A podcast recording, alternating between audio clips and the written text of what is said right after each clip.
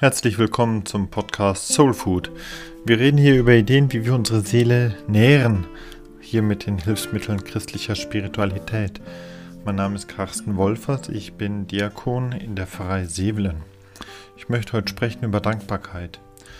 Das Internet ist interessanterweise sehr voll, voll von Übungen zur Dankbarkeit. Das scheint so eine der Haltungen zu sein, die uns manchmal schwer fallen, dass ich diese Haltung einnehme und die mir deswegen ja auch gerade oft fehlt, weil es so schwer ist.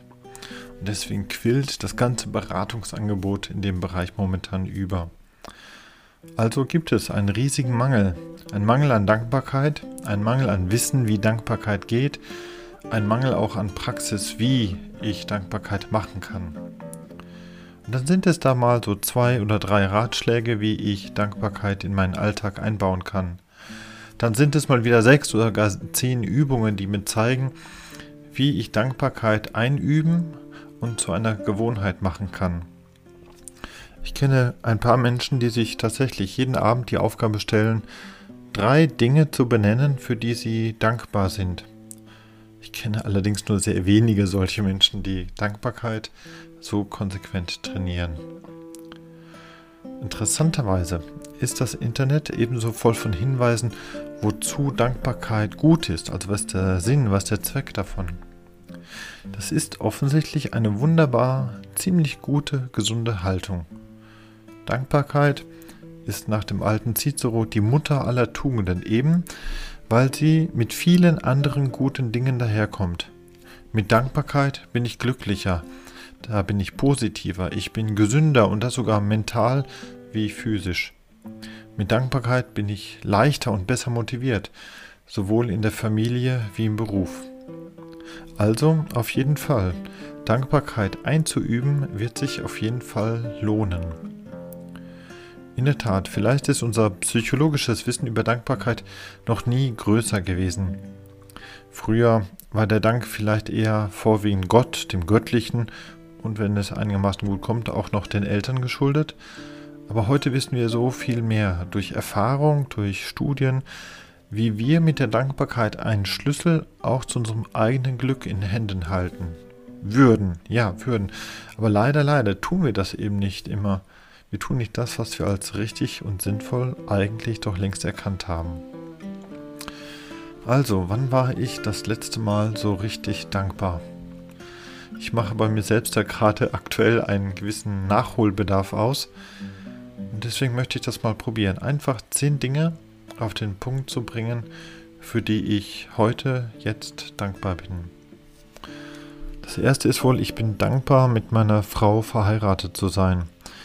Das geht jetzt schon seit gut 19 Jahren so und was ich in der Partnerschaft finde an Liebe, an Unterstützung, an Verständnis, an Angenommensein, an Freundschaft, an Intimität, an Gegenseitigkeit, an Ergänzung, an Herausforderung, auch das, das lässt mich sehr dankbar sein. Ich habe Heimat gefunden in einem Menschen und das lässt mich dankbar werden. Das zweite gehört dazu, ich bin dankbar für unsere drei Kinder. Die sind zwar momentan alle irgendwo zwischen Anfang der Pubertät und nahendem Ende der Pubertät, aber wenn ich sehe, was die Kinder für Persönlichkeiten sind und auch geworden sind, dann bin ich sehr dankbar für diese Familie. Über Jahre hinweg auch das Aufwachsen, die Entwicklung von Menschen verfolgen und begleiten zu können. Das ist einfach etwas Wunderbares, mal anstrengend gewiss, aber es hat mein eigenes Leben um so vieles schöner und reicher gemacht. Drittens bin ich dankbar für meinen Glauben an Gott. Das ist mir wohl alle Zeit eine Quelle von Kraft und Zuversicht gewesen. Wie nah oder wie fern mir Gott auch jeweils vorgekommen ist, wie skeptisch ich Gott gegenüber zuweilen auch stand oder wie vertrauensselig oder naiv, egal. Das ist eine Konstante in meinem Leben, die mich in meinen Tagen positiv und hoffnungsvoll sein lässt. Ich habe den Eindruck, diesen roten Faden des Glaubens hat Gott in mein Leben hineingelegt und ich darf einfach immer wieder mal über diesen Faden auch stolpern. Viertens, und das sage ich jetzt nicht, weil ich mal nach den ersten drei Beispielen etwas weniger pathetisch und etwas weniger existenziell tönen muss. Ich bin dankbar für unseren Garten. Ich habe früher in Studienzeiten eigentlich immer so etwas Grünes im Zimmer haben wollen. Aber leider sind bei mir selbst die Kakteen immer eingegangen. Dann habe ich höchstens daheim mal den Rasen gemäht oder die Hecke geschnitten, bloß nicht mehr, weil ich habe mir das eigentlich dann gar nicht mehr zugetraut. Aber wenn ich heute durch den Garten gehe, hier und da etwas wachsen oder sogar blühen sehe, dann ist das so ein wunderbarer Ausgleich zu vielem, was so alltäglich in Familie und Beruf läuft. Manchmal gehe ich so mit einer Baumschere oder Heckenschere durch den Garten, dann schneide ich hier und da mal etwas ab und stutze die Büsche.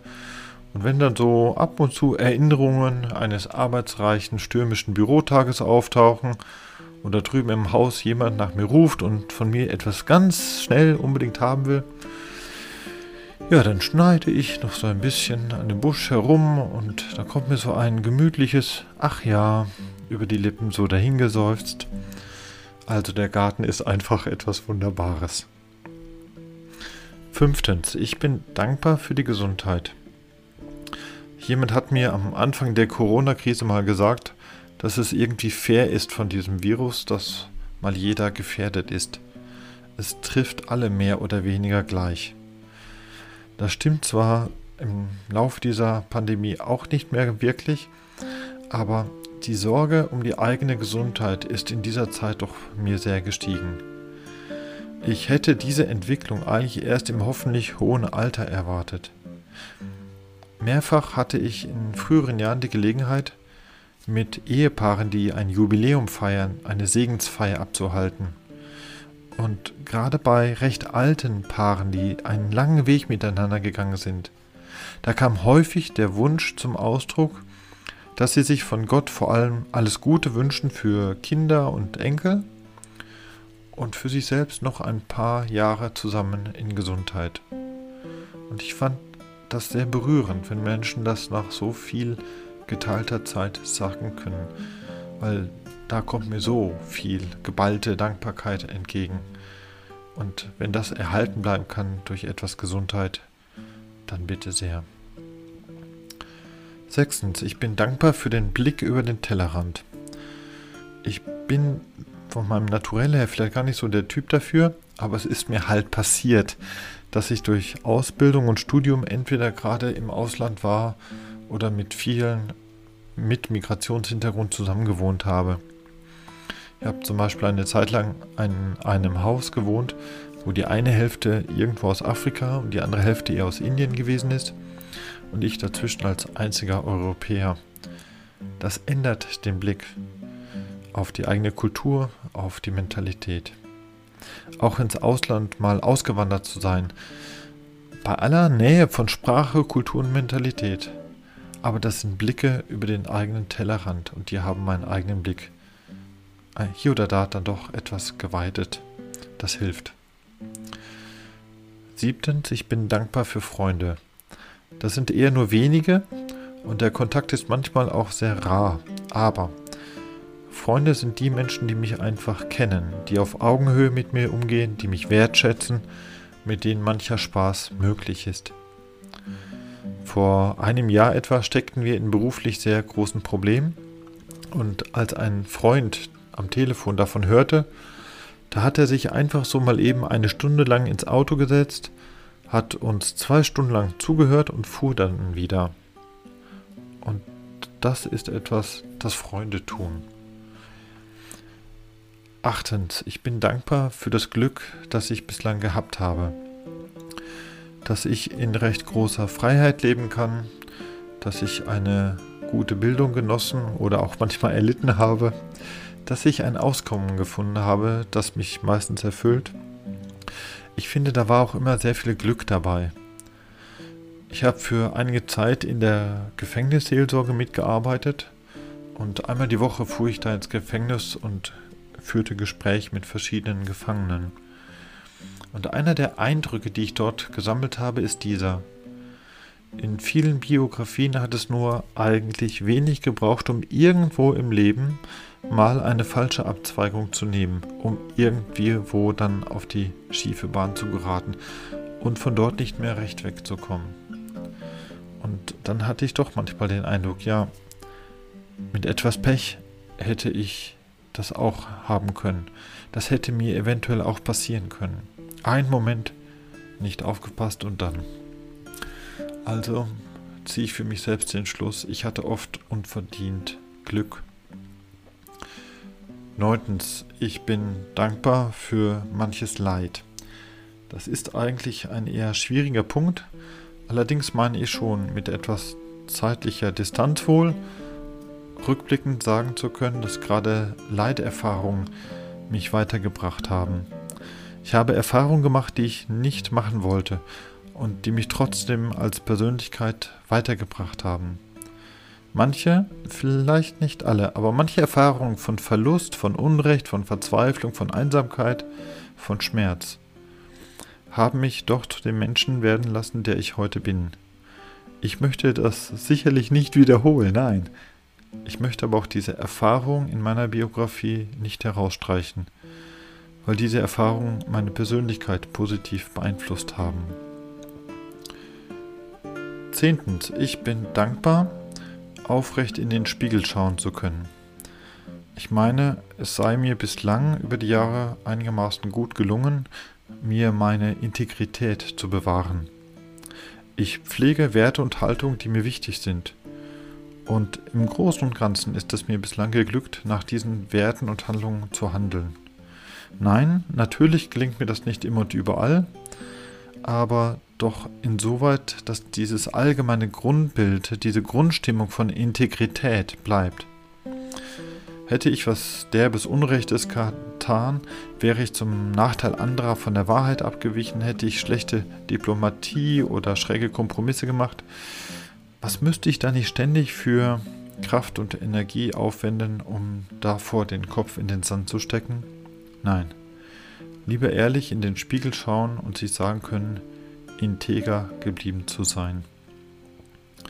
So, das sind nun zehn Dinge, für die ich heute Danke sagen möchte. Irgendwann, und hoffentlich warte ich nicht wieder ganz so lange damit, irgendwann schaue ich mir meine Liste mal wieder an. Ich nehme meine Liste irgendwann wieder zur Hand, lese und verändere, ergänze oder streiche. Das schafft mir ein wunderbares Gefühl, für viel dankbar sein zu können, für viel dankbar sein zu dürfen. Allerdings ist das alles bislang ja nur Selbstreflexion. Ich reflektiere mich. Ich sollte wohl irgendwann diese Selbstbeschäftigung unterbrechen und zu jemandem, der in dieser Liste aufgetaucht ist, einfach mal so Danke sagen. Probier es doch aus für dich selbst. Wenn du zehn Dinge ausschreibst, für die du dankbar bist, welche sind das? Und an welchem Punkt würdest du deine Selbstreflexion unterbrechen zu einem dir lieben Menschen sagen, danke. Ich sage dann zum Schluss hier danke für das Zuhören. Wer den Podcast nachlesen möchte, schreibe mir einfach eine E-Mail an die Pfarrei Sevelen. Wenn dir der Beitrag gefallen hat, dann teile oder like bitte, denn das hilft auch anderen Impulse zu bekommen, wie die Seele etwas mehr an Nahrung bekommt. Dir alles Gute und Gottes Segen.